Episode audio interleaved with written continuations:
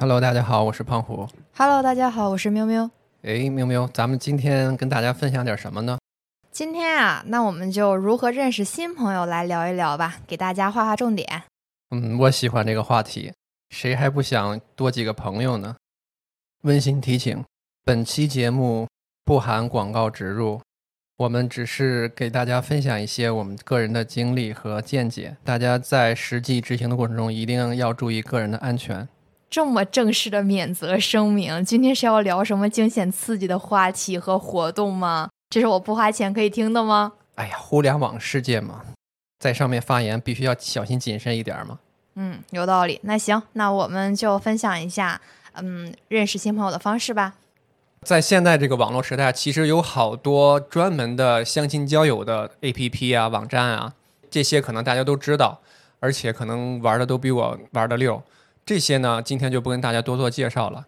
今天一上来呢，我想跟大家分享的是一些我自己在呃使用过程中觉得更加靠谱的一些线上认识朋友的方式。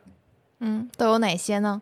比如说各种社群，特别是付费社群。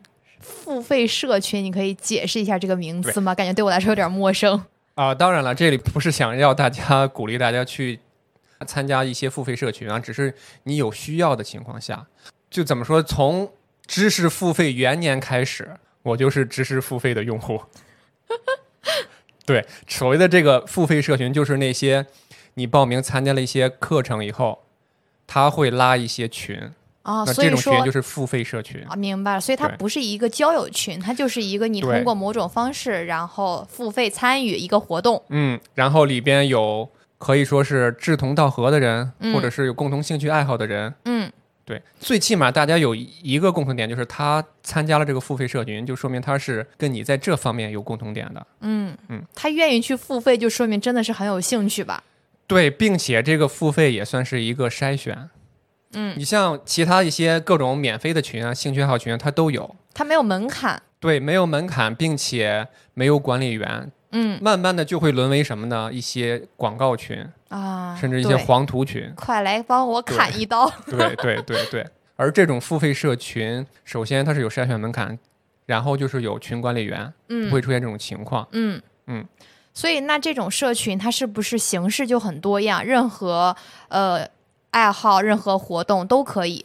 对你，比如说我最初是想学英语，嗯那我觉得哎，这个老师教英语教的不错，他现在就在办一些呃付费的培训课程。嗯那我报了他课程以后，他就会把我拉到一个群里，啊，那整个这个群里都是想要学习英语的小伙伴。明白。嗯，那嗯、你们会从如何从这个社群这样群体中，然后发展为朋友呢？这个啊，我最开始的时候嗯也是单纯的就是学英语嗯啊，比如说学英语就学英语，学计算机就学计算机。后来我是不知道哪一天，哎，突然发现某某个群里哈有几个人很活跃，你觉得他说的话很有道理，这个人很有趣，你就很想认识他，嗯所以你就会想，哎，我可不可以加他的微信？跟他成为朋友。对，这个时候还有一个关键点，嗯嗯，为什么我推荐大家进这种社群呢？首先，如我是一个特别内向的人，如果在现实生活中，你让我去要一个人联系方式嗯啊，你打死我我也 我也我也不好意思。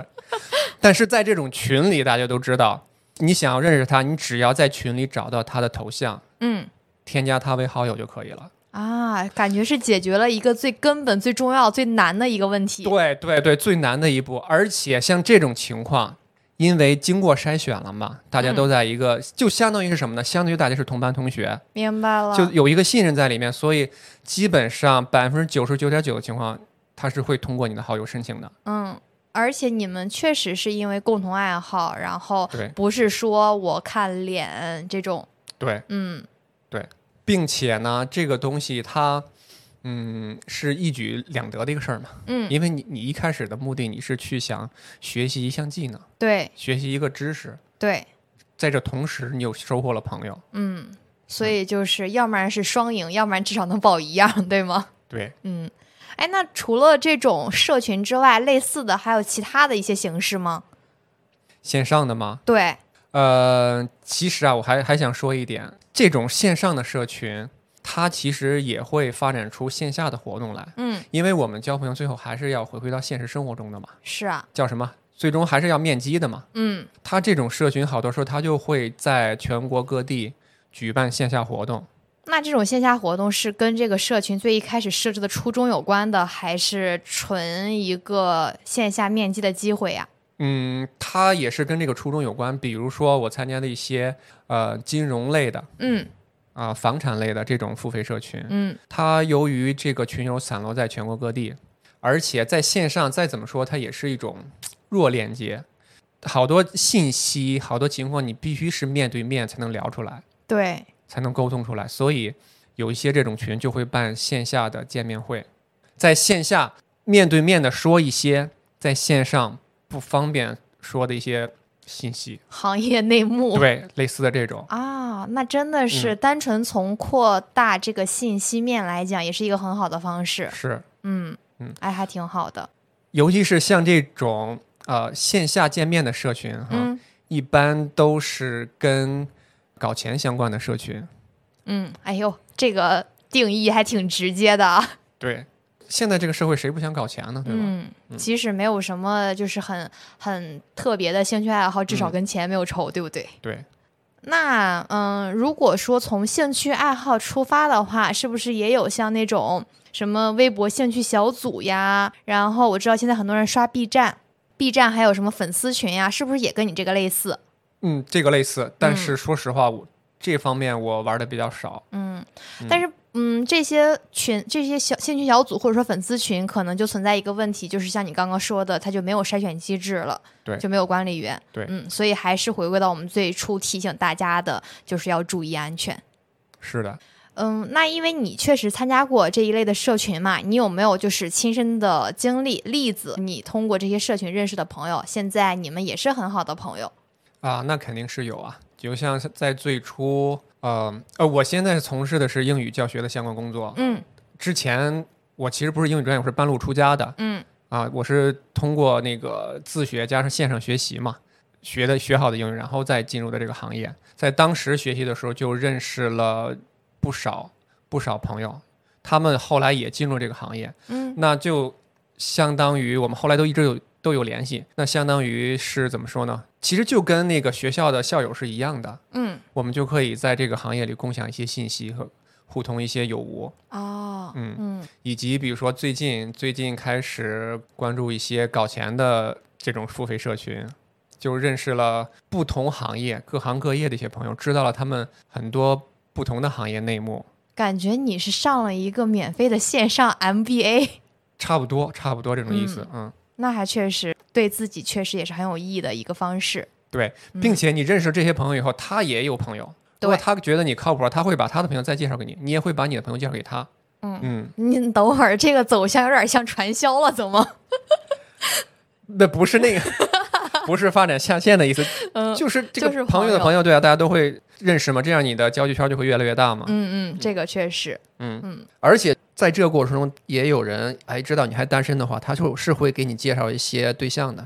嗯，有道理，嗯，就是朋友不行，但是可能朋友的朋友就 OK 的。嗯，并且像这种，他肯定是比家里呃亲戚介绍那种靠谱。嗯因为你们一般都是呃年龄相仿、兴趣爱好、志趣相投，所以他介绍的这种异性一般是会相对而言更加适合你。嗯，还是回归到了，就是至少你们会有共同的兴趣爱好，或者说至少能聊得来。对，这就是我所说的，嗯，他跟那些只以相亲交友为目的的那些社群的一个不同点。嗯嗯，嗯，就是最起码我可以学到一些东西。对，最起码我可以发展一个兴趣爱好。嗯嗯。你刚刚提到的这个社群，我虽然没有参与过啊，但是我知道的线上的一些类似的活动或者说平台也有挺多的，我不知道大家有没有关注过。比如说像小红书呀，或者说一些公众号呀，它推送的那些一日活动，或者说推送的一些线下活动，然后你要去参与的话呢，他们就会拉群。啊，比如说什么样的一日活动？嗯呃，我以公众号为例，嗯公众号，嗯、我之前参与过新事项的一个晚安活动，那个就是单纯的发一个短信，是晚安短信，嗯，但是呢，就是类似的还有他说一个给给你一个四十八小时的呃恋爱，或者说。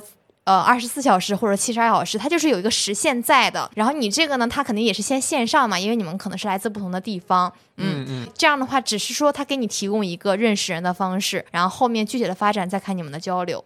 呃，我觉得也是很好的一个方式。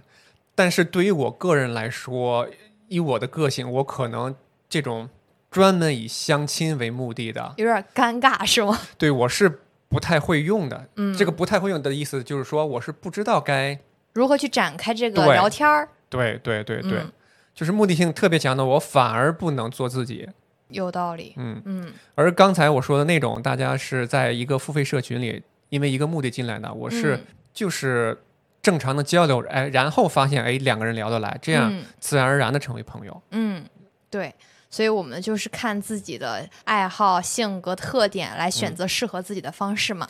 对对对，然后我还知道，还还想跟大家就是分享一个我身边的例子，是我嗯。当时的一个室友，嗯，他参与了一个公众号推送的，呃，一个活动，是在圣诞节，嗯。是自如什么东西，他包了一个小庭院，哦，在平安夜的时候，大家一起来过圣诞节，是这样的，它就是一个纯线下活动，嗯完全没有嗯之前的线上的一个交流。嗯也就是说，嗯你在线下，如果你们就是玩的还不错的话，嗯有共同语言的话，可以在当时再去留联系方式呀，或再有进一步的了解呀，是这种。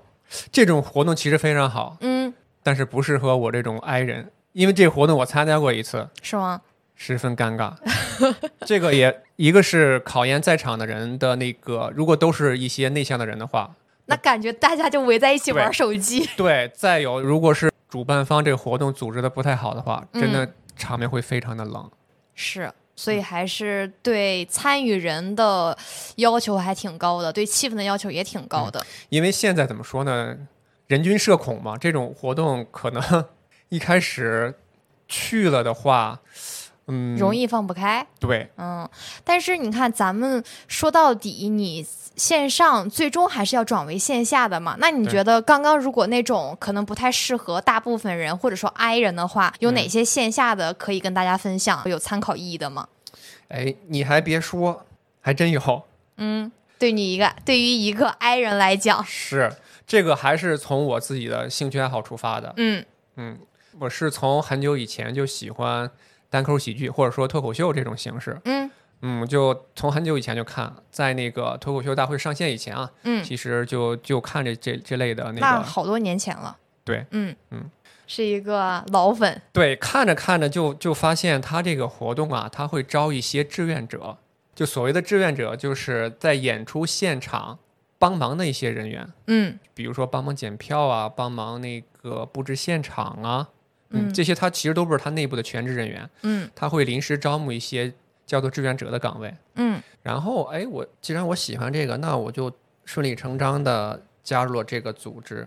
然后每次活动，他会大概会招数量不等的志愿者，这些人也会拉到一个群里。嗯，所以你们是既有线上又有线下。对，这个他就是我们在做志愿者的活动的过程中，感觉哎大家都挺不错，也都算是熟人了，不是纯陌生人了。对你对，再在群里加他，也很自然。对，也很自然。嗯并且我的我当时确实是想认识这方面的朋友，嗯因为在几年以前哈，我开始看的时候，喜欢知道这个的人特别少，你就特别想跟这种同好产生链接，嗯嗯，所以我就自然而然的通过这个活动，这个线下活动加了很多朋友，嗯，还是就是有共同的爱好。嗯，对，就是从自身的爱好出发吧，不要强迫自己去做一些自己不擅长或者是不喜欢的事情。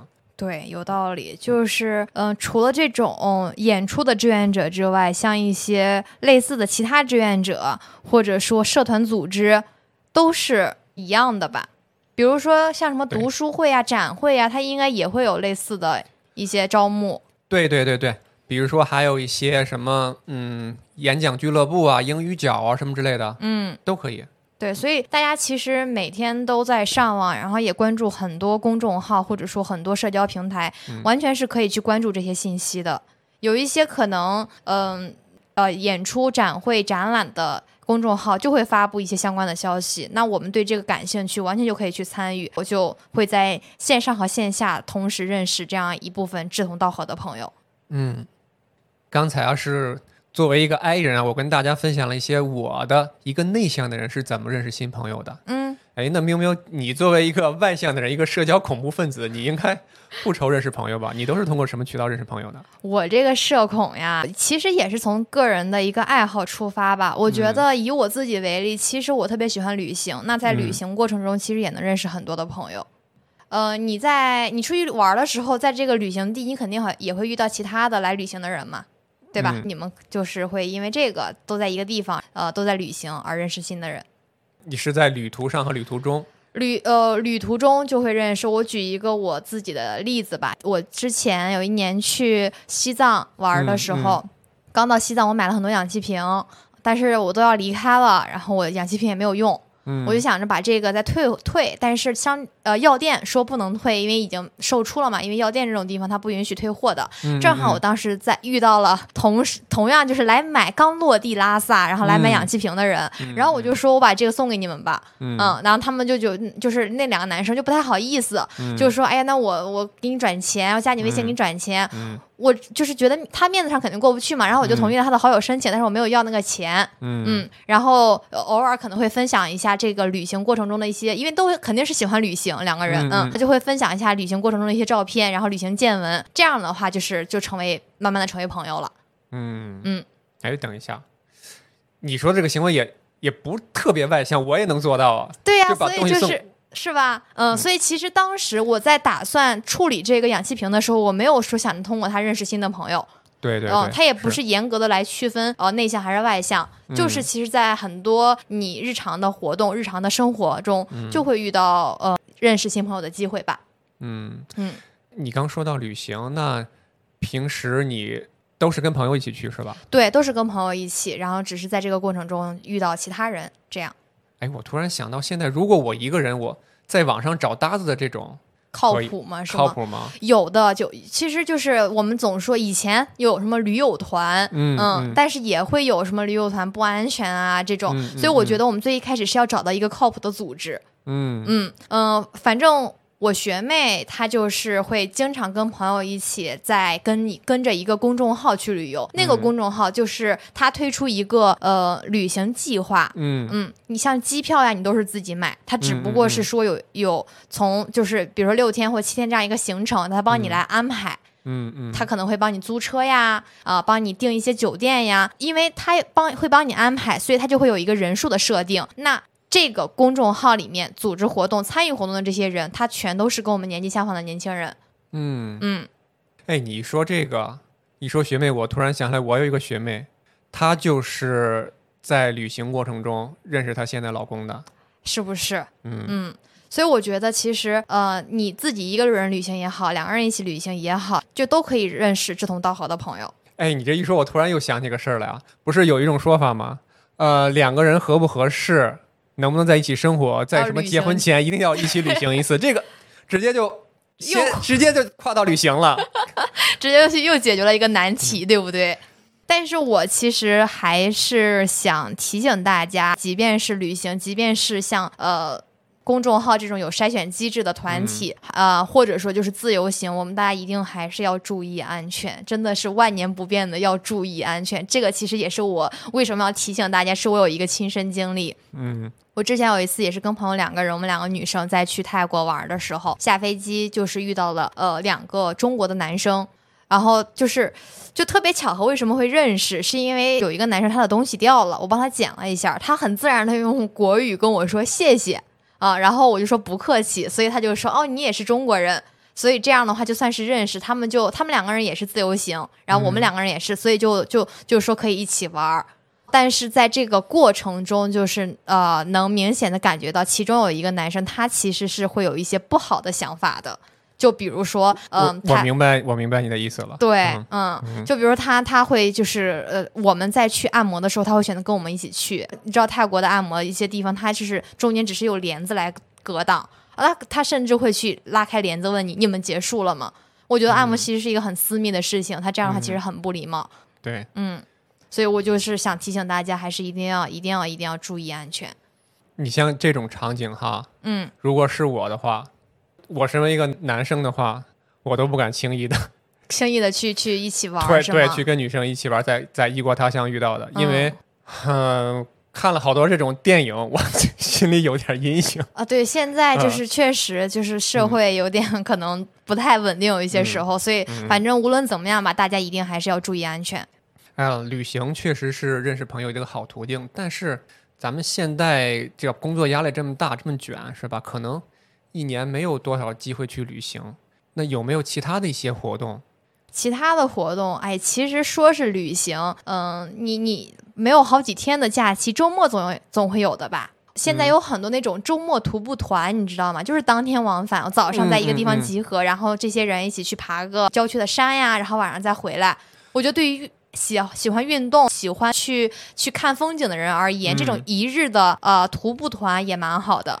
哦，我之前把这个也是归为旅游的。这种的话就不存在在就是在异地过夜，然后不需要准备太久，然后也不会浪费很多的时间。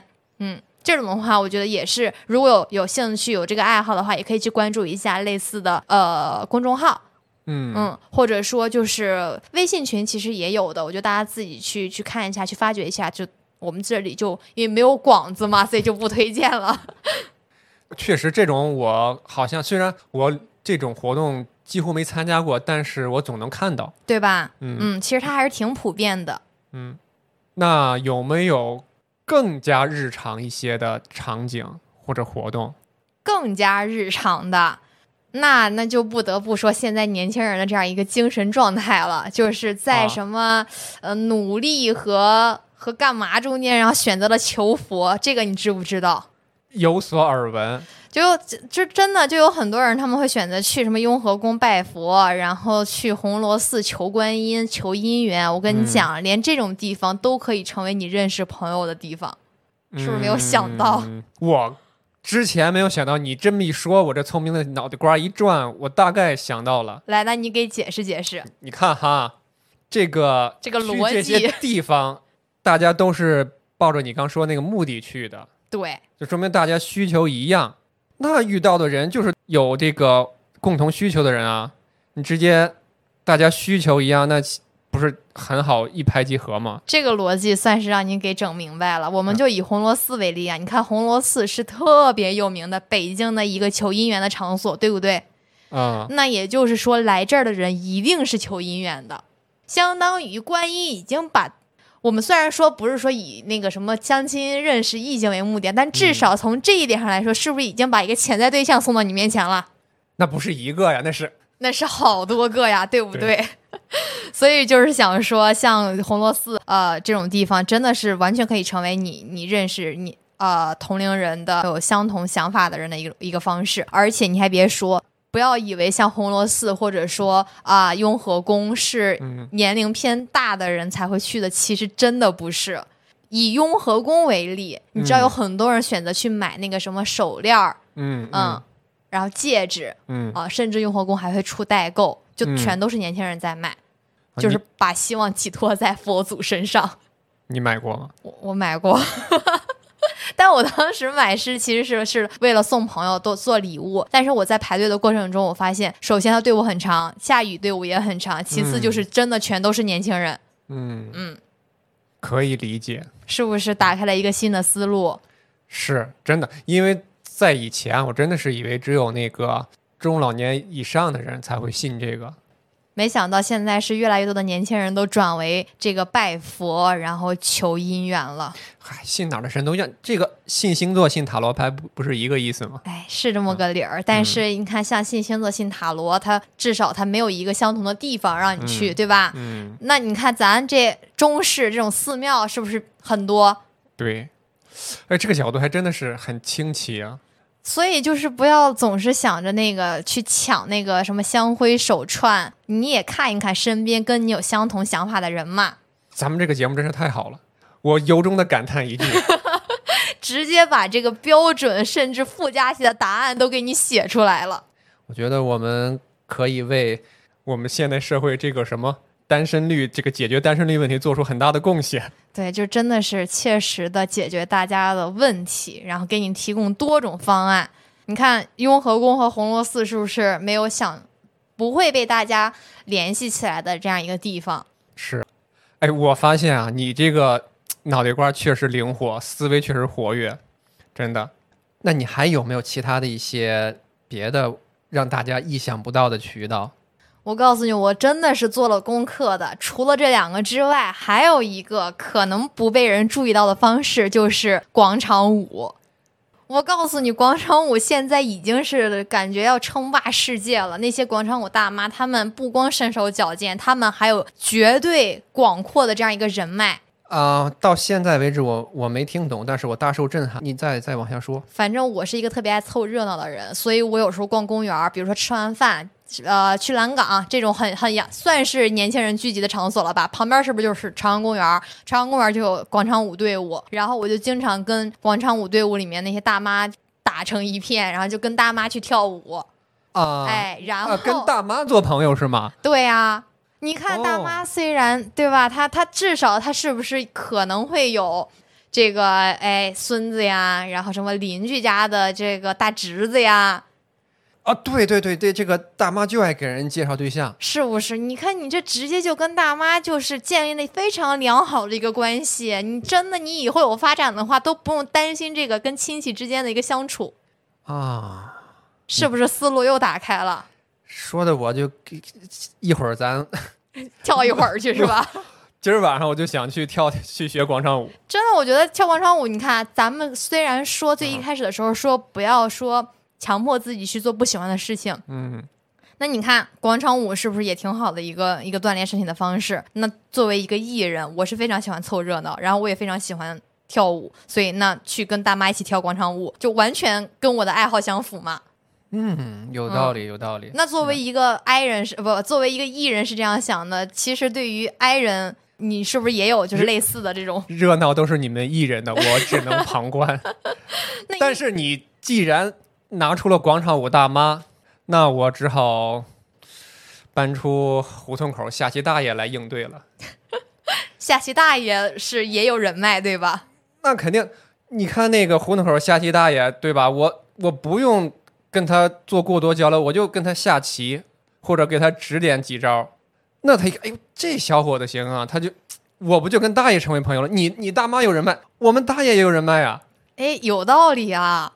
是吧？你万一我棋下的特别好，是吧？他看上我了，把闺女给，哎这怎么说？就是下赢了，就是把闺女嫁给你；下输了，让你入赘，是吗？对对 对对，也不是没有可能。我我我主要就是喜欢下棋。你这算盘打的，我隔老远我都听见了。嗯、比如说除了下棋，打乒乓球啊，好多大爷喜欢打乒乓球，都可以、是吧？你说这个乒乓球大爷，我还真的是跟乒乓球大爷认识。哦，嗯，说是认识吧，其实也是，就是我在疫情期间不能去健身房，我每天早上就下楼，然后在公就是小区的花园里面就健身。嗯嗯嗯，旁边就有总打乒乓球的一个大爷，然后后一来二去的，就大爷就就眼熟了嘛。然后大爷经常会问：“哎呦，姑娘又下来锻炼呀、就这种。虽然最后他没有把他的什么什么大侄子、儿子什么介绍给我，但至少这真的是能成为一个你你扩展这个社交圈的一个方式。哎，亲身经历啊，亲身经历你知道为什么？主要是因为你没跟他打乒乓球。啊。对，问题出在这儿。你要把那大爷介绍给我，我跟他打两盘儿，这事儿不就成了吗？所以你看，还是得就是从自身的这个能力和爱好出发呀。但是无论哪一种，我们都能找到适合自己的方式。嗯，哎呀，咱们这个思路一打开呀，就聊的有点飞了。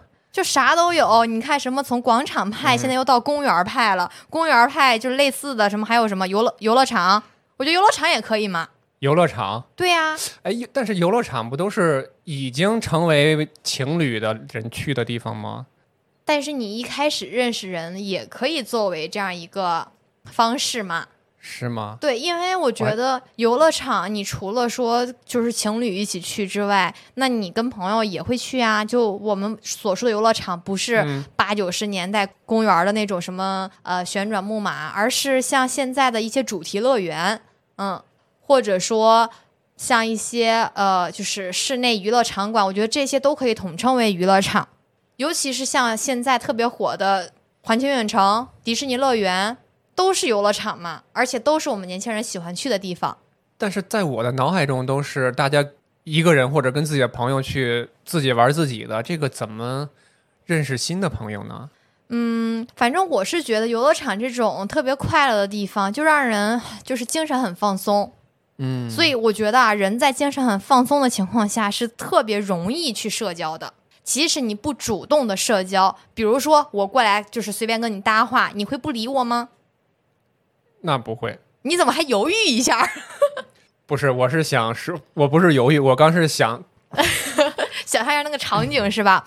就是你看啊，嗯、比如说我们都在排队，嗯，或者说我们都在就排队玩项目也好，或者是在在等着吃饭也好，我觉得嗯就是可以完全可以随口问一下，哎，这个项目吓不吓人？嗯，不吓人。这个项目还要排多久？大概多久？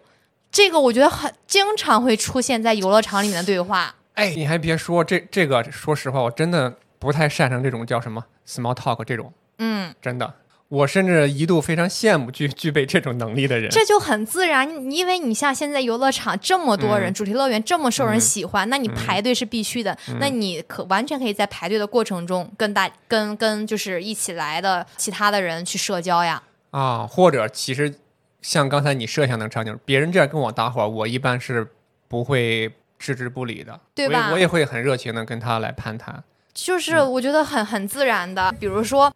举个例子，你想啊，就即使你爬山的过程中，是不是会有人问你，哎，爬到山顶还有多长时间？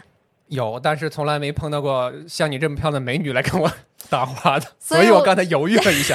我真的，所以我跟你说，像娱呃娱乐场，哎呦，娱乐场是娱乐场是什么地方？像游乐场，它跟爬山这种最根本的区别就在于，游乐场基本上或者说绝大多数都是会是年轻人。那既然是年轻人，社交起来就会非常的容易。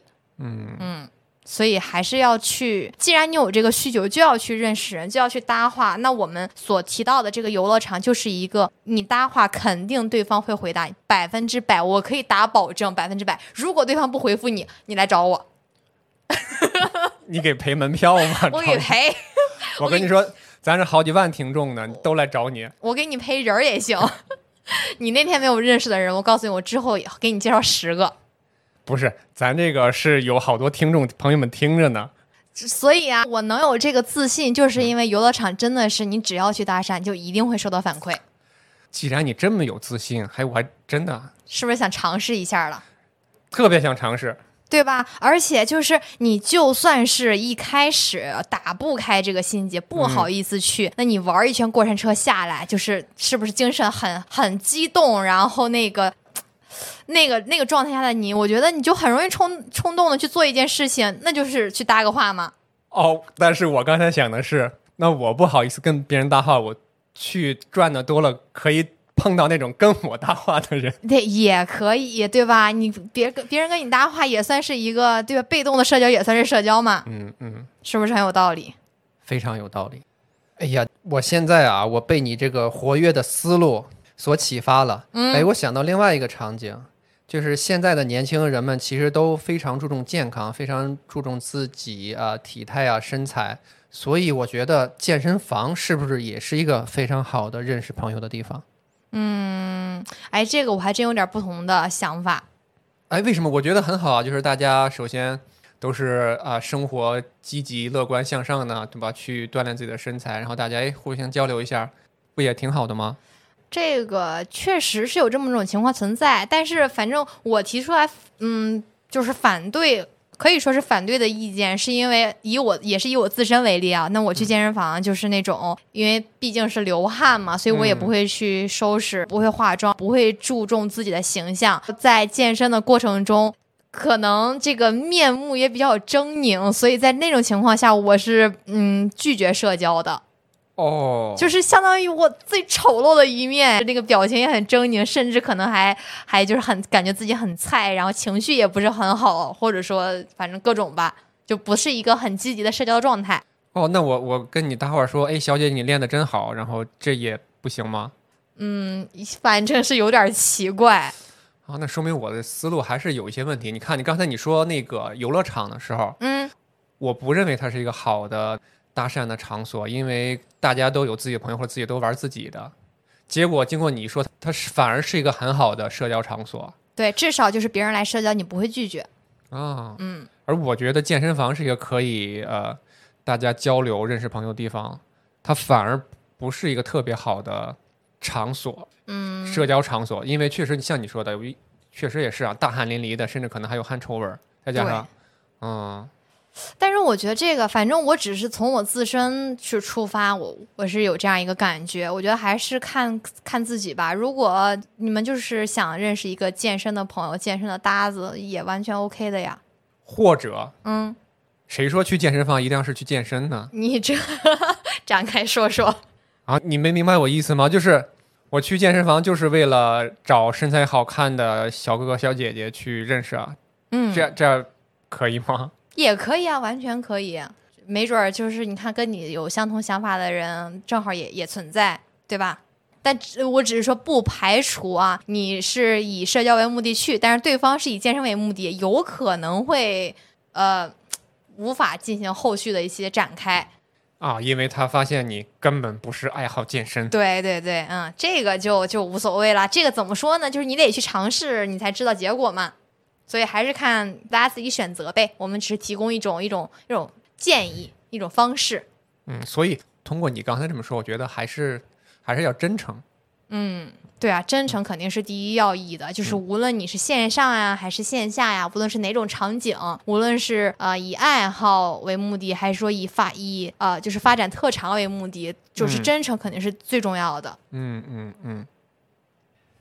哎，那刚才咱们聊的这些啊，其实都是基于从自身的兴趣爱好出发。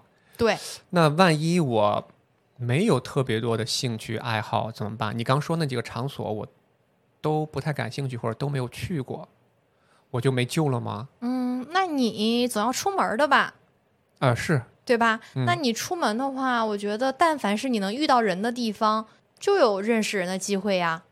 啊，是吗？对啊，就是嗯，比如说你去买咖啡，你去咖啡厅，嗯，或者说你去书店，嗯嗯，或甚至说你被朋友拉去看展呀，去逛博物馆呀，就是这些地方，因为有陌生人存在，所以但凡是你愿意想要去迈出这一步，就就都可以去扩展你的这个社交圈呀。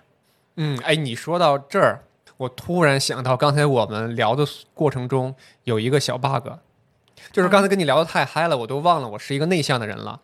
你刚才说这些场景，包括咱们刚才说的所有那些线下场景嗯啊，除了我自己说那个线上场景以外啊，嗯，像我这种我这类比较内向的人，你让我走出那一步是比较困难的。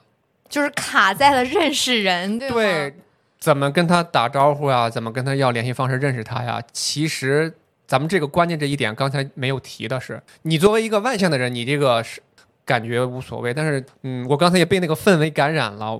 我就忽略了这个问题，但是你一说到这儿日常生活中的场景，嗯，我突然想到，那啊是啊，我是要迈出这步，但是我真的是不知道怎么开口。不是你说就是加对方的联系方式这一步吗？对真诚嘛，刚才不划重点了，真诚，我真诚的看着他嘛 所以你还是要说的嘛，你你要告诉对方，你要真诚的告诉他，你说我想要认识你，嗯，嗯，我觉得没有人会拒绝真诚的，张不开嘴啊，张不开，嗯，可以写吗？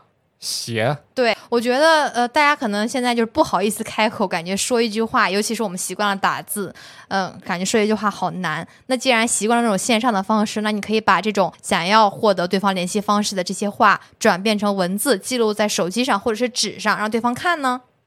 哦，我就把我那个想说的话，就想认识他这种话，打在手机上对，给他看。嗯，是不是也能，嗯，既然你是这种算是比较小动作的、悄无声息的向他表达这样一个呃想法，那他即便是啊，我们往最坏的方向想，即便是他要拒绝你，是不是也会拒绝的悄无声息，而不会被其他人看出来？我觉得很多人不好意思张口，完全是怕拒绝被拒绝之后那个尴尬吧。哦，我也不知道怕什么，但是我就是怕。但是你这一说，好像是对，很大很大程度上就是怕那个尴尬。就会被别人看到说，哎，他好像是要他的联系方式被拒绝了，好丢人，是不是有这种想法？那如果不被人看出来了，是不是这一步就相对而言容易迈出去？因为最那种情况下，最坏的结果无非是你一个陌生人，他还是陌生人。对你对于你而言有什么损失呢？首先你没有面子上挂不住，其次你不会被其他人看出来，最、嗯然后就是你没有认识一个你去本来就不认识的人。嗯，你这个心理建设是可以的。对吧？就是就真的，你你如果说他同意的，那你就是多了一个线上好友，然后我们再像刚刚最一开始提到的，从线上转为线下，对吧？你们肯定是了解越多，可能才会成为朋友嘛。那最一开始这个如何去达到呢？就是要放下这个这个，就是做好心理建设，放下你那个所谓的骄傲的小自尊。他对你而言有什么损失呢？你等一下，你你不要给我洗脑。哎，你自己也不是给你洗澡，你想一下，比如说你想要去要一个人的联系方式，然后你们都在咖啡厅，哎，我们就以咖啡厅为例，怎么样？可以，就是都在咖啡厅，因为咖啡买咖啡是非常非常普遍的一个，即使你没有任何的兴趣爱好，就都会经历的这样一个场景，对吧？嗯，买咖啡或者是在嗯通勤的路上、哎，车上，对，这个就更普遍了，就是地铁上、公交车上，嗯，嗯对吧？嗯，嗯那你如果说你就是看到一个人，你很想认识他，比如说他正在看一本你很喜欢的书，比如说他，我们就是觉得他很好看，他很有气质。那我认识这样一个很漂亮的人，我认识一个很有气质的人，我确实很很想要去这样扩展我的社交圈，就又怎么了呢？那你就可以。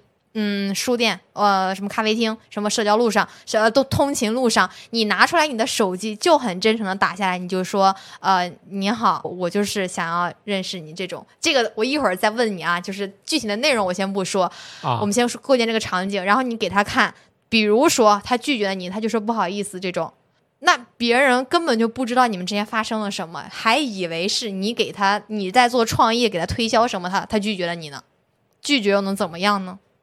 你这么一说，确实，这种模式哈，确实是比走上去跟他就是用语言来搭讪要，我觉得对我来说可能要稍微容易一点吧。可行性对可行性强很多。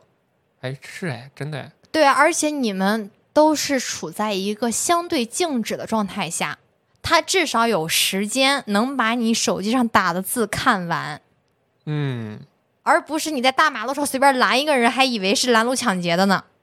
对，哎，但是你这时候，我又想出一个更加怎么说呢，不会那么嗯，那么尴尬的，对，让我就是因为你看他看的那过程中，我在等的过程中，我其实是非常煎熬的。嗯，我是不是可以？你刚才说那写下来启发了我，写在纸上，然后我放那儿我就跑，这样可以吗？也可以，但是，嗯，这样的话就是他他可能就不知道你是谁，他没有对你的，就是因为你是线下这样直接去认识嘛，他可能对于你的外形，对于你这个人没有没有任何的印象。嗯。嗯，这个可能会，呃，对于你而言是一个减分项，就是就不太利于你去获得他的联系方式。但是当然了，也是一种方式，就是你看按照你最能接受的呃方式去选择，这样跟他传递这个消息的这样一种途径。啊，我想到了一个可行性的操作，嗯，来，以后每天出门的时候，口袋里揣一百张这种小纸条。你怎么这是广撒网呢？是吗？哎，说到这儿，真的真的要跟大家说一下，我们这些建议啊，它不一定百分之百成功，真的是有一个概率在里面的。嗯，嗯，所以就还是回到刚才你说那句话，就算拒绝了又怎么样呢？对啊，拒绝的就是你没有认识他，但是你本来就不认识人家。但是只要你走出去，多进行几次这样的活动，那肯定是有能认识的。这也是我带一百个纸条的这个。